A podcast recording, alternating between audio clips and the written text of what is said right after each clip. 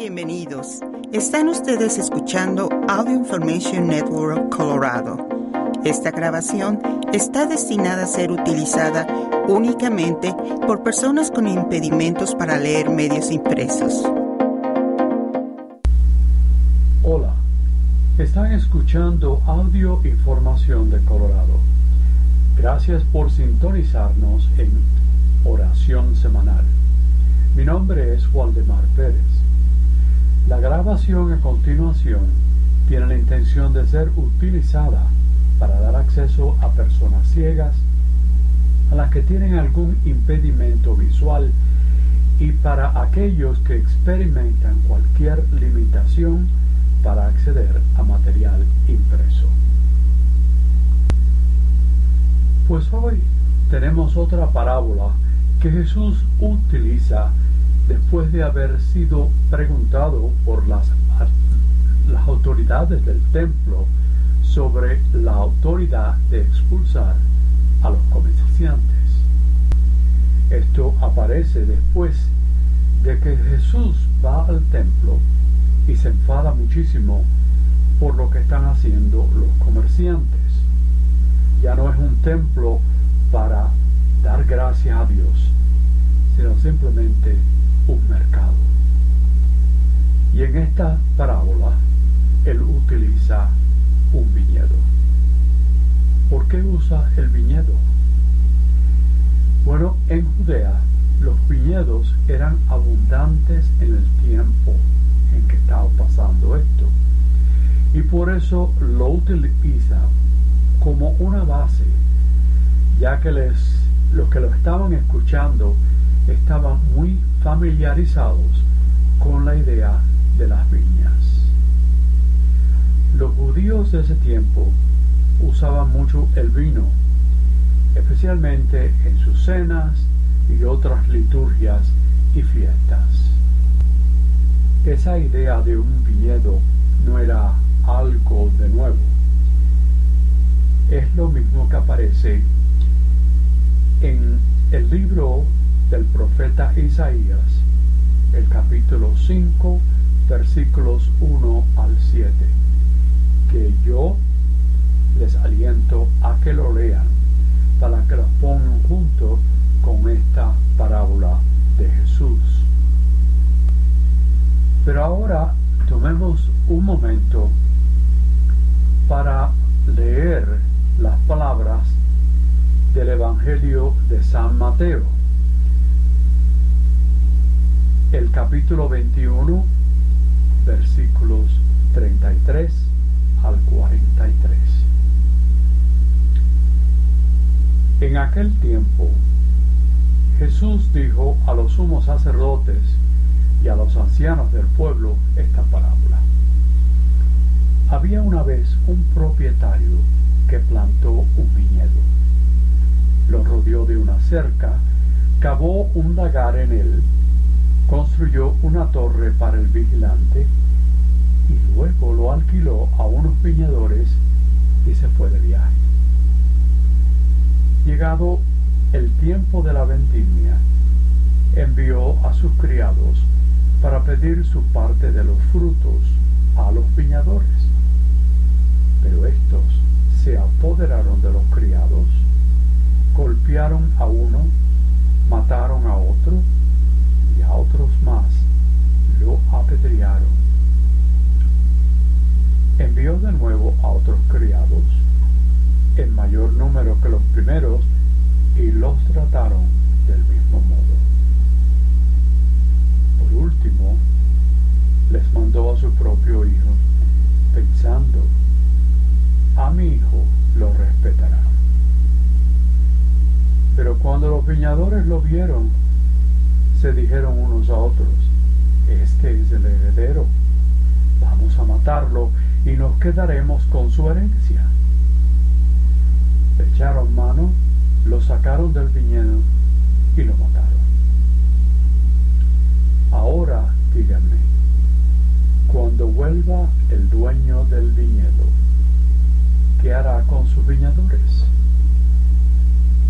Ellos le respondieron, dará muerte terrible a esos desalmados y arrendará el viñedo a otros viñadores que le entreguen los frutos a su tiempo. Entonces Jesús les dijo, ¿no han leído nunca en la escritura la piedra que desecharon los constructores es ahora la piedra angular? Esto es obra del Señor y es un prodigio admirable. Por esta razón les digo a ustedes que les será quitado el reino de Dios y se le dará a un pueblo que produzca sus frutos. Palabra de Dios. Pues podemos ver que Jesús recoge la figura bíblica de la viña, que es igual, parecida a la que el profeta Isaías nos da, que es un señor que pone a, cargo de sus em, trabajadores a esa viña. Su responsabilidad, trabajar en ella para que produzcan frutos. Al llegar el tiempo de la cosecha, el Señor envió a sus criados y a su propio hijo para recibir de sus trabajadores el fruto que le correspondía. La respuesta de los trabajadores es realmente cruel. En vez de ofrecer los frutos que esperaba el dueño de la viña, matan a los criados, a un criado y al mismo hijo del dueño de la viña, para así quedarse con toda la cosecha. ¿Qué hará con aquellos trabajadores el dueño de la viña?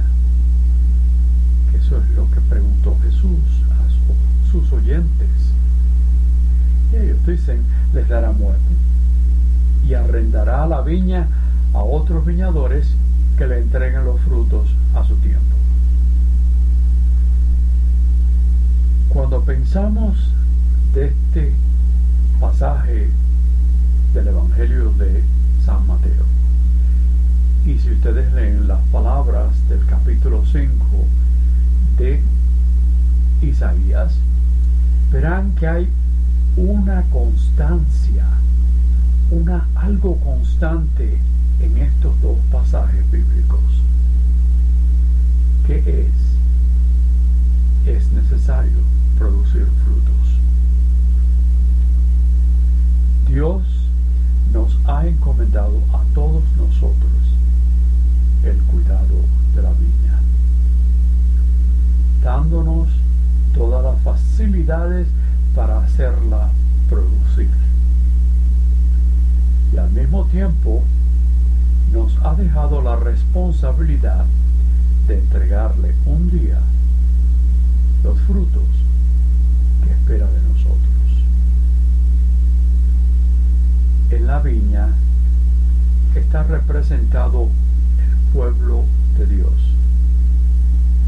un pueblo que no siempre supo captar los planes salvadores de Dios o inclusive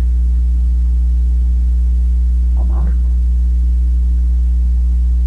Ese pueblo con sus infidelidades, su rechazo a los enviados de Dios, los profetas, y después al mismo Hijo de Dios. Le estaban excluyendo de los planes maravillosos que Dios tenía sobre su pueblo. Sin embargo, quedaban en pie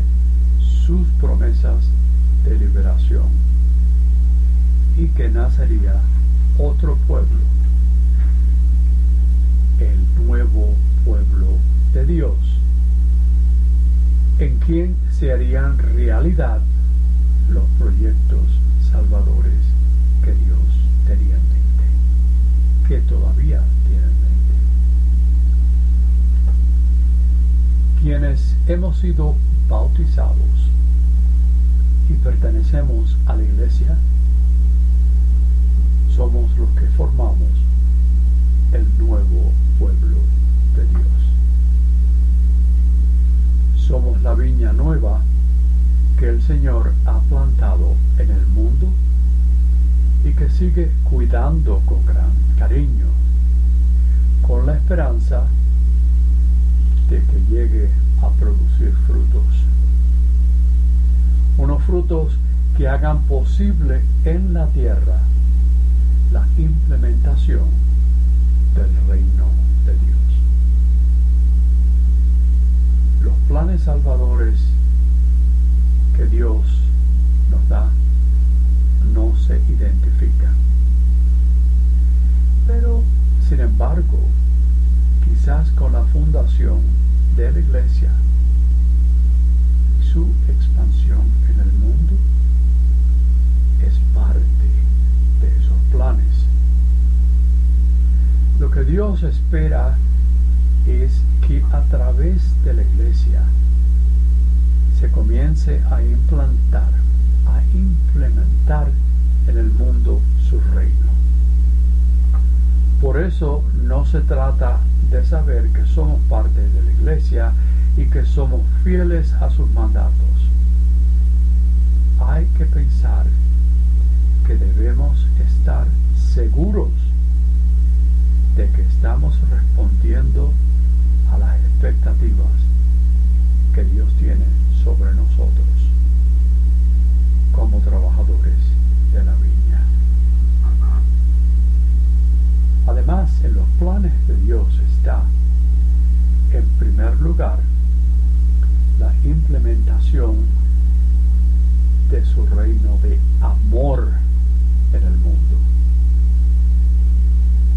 Y a cada uno de nosotros se nos ha encomendado producir ese fruto del amor.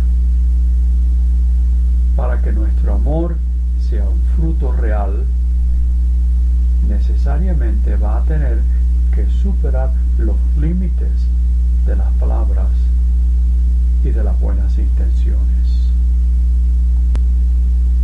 Es nuestra vida la que tiene que hablar de ese amor, rebosando de entrega de servicio, todo ello. Es lo que he dicho muchas veces, que si no hacemos lo que realmente queremos por la palabra de Dios, nos estamos engañando. Y si lo hacemos, hay algunos que nos verán y probablemente sería la única vez que saben del Evangelio. Y lo que lo tenemos de, de hacerlo de tal manera que llame la atención a cuantos nos rodean. Es lo que acabo de decirles. Imitándose a amarse con sinceridad y con la intensidad del mismo amor de Jesucristo. En segundo lugar, los planes salvadores de Dios está la implementación en ese mundo de un reino de justicia. Dios espera no solo que seamos justos con los demás, sino que trabajemos también para que desaparezcan las injusticias del mundo, del trabajo, de la comunidad, de la nación, de la familia. Pero en unas pocas palabras, nuestra responsabilidad es construir un mundo en que se tengan en cuenta y se respeten los derechos de los demás, los derechos de todos por medio de la justicia. Y hay veces que me pregunto, ¿estamos haciendo esto ahora? ¿Están los gobernantes haciendo lo mismo? Y por tercera ocasión, también en los planes de Dios está la paz. Un mundo en paz. Pero no se trata de una paz muy fácil, una paz barata, como si fuera llovida del cielo. La paz que debemos buscar como cristianos es aquella que se construye sobre la base de la justicia, del respeto mutuo a los derechos de los demás. Se trata de una paz muy especial, única, que solo se puede vivir desde la hermandad que tenemos, de nuestra capacidad de aceptación de los demás, tales como son, y no como nosotros quisiéramos que fuera. El reino de paz que Cristo ha venido a implantar en el mundo no conoce fronteras. Está encima de los límites que egotísticamente estamos acostumbrados a poner en nuestras relaciones con los demás. Porque es en la apertura a los demás y en nuestra disponibilidad donde podemos experimentar lo que es la verdadera hermandad y la verdadera, la auténtica paz. Hoy Dios está esperando de nosotros el fruto de la verdad. Una verdad que ponga de manifiesto la mentira que existe a nuestro alrededor. Sí, porque hay mucha mentira alrededor. Todos lo sabemos, ¿verdad? Una mentira que puede ser parte también, un poco difícil decirlo, pero algo de nuestra vida personal.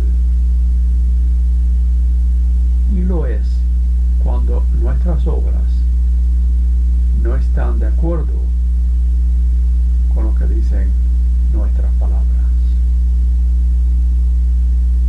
Y sin olvidarnos de nuestra responsabilidad seria de poner al descubierto esas mentiras públicas o mentiras privadas y muchas verdades a medias de cuántos no tienen escrúpulos en engañar a quienes menos se puedan defender.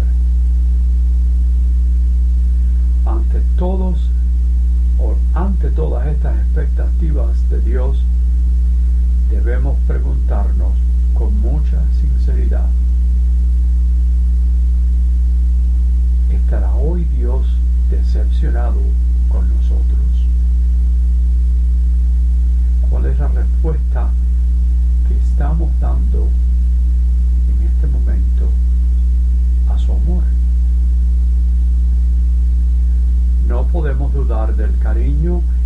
y del cuidado que Dios sigue mostrando hoy a su nueva viña, en la que estamos incluidos cada uno de nosotros. Pero no nos olvidemos de sus exigencias. Dios sigue esperando que demos frutos. Unos frutos que no serán más que una respuesta del amor al amor incondicional que Dios tiene en nosotros. Y ahora, recordando nuestras necesidades y las de nuestros hermanos y hermanas, invocamos a Dios origen de la luz y de todo lo bueno. Por los líderes de las naciones, para que se comporten conforme a las leyes justas y pacíficas en su trato entre ellos y entre los pueblos que se les han confiado. Roguemos al Señor.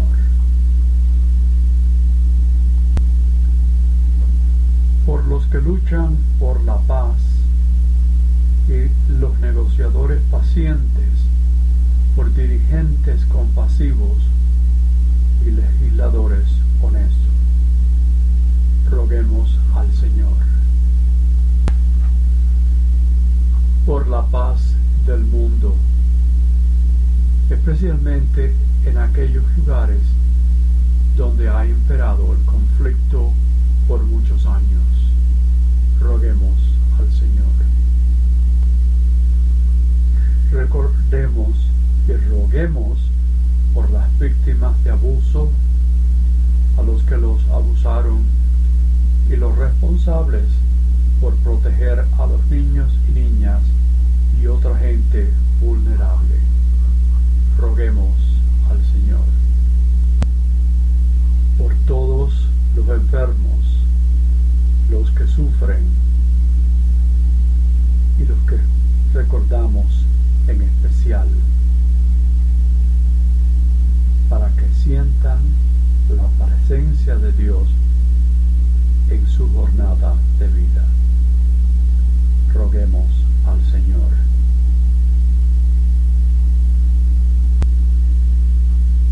Por los que se han predecido en la muerte,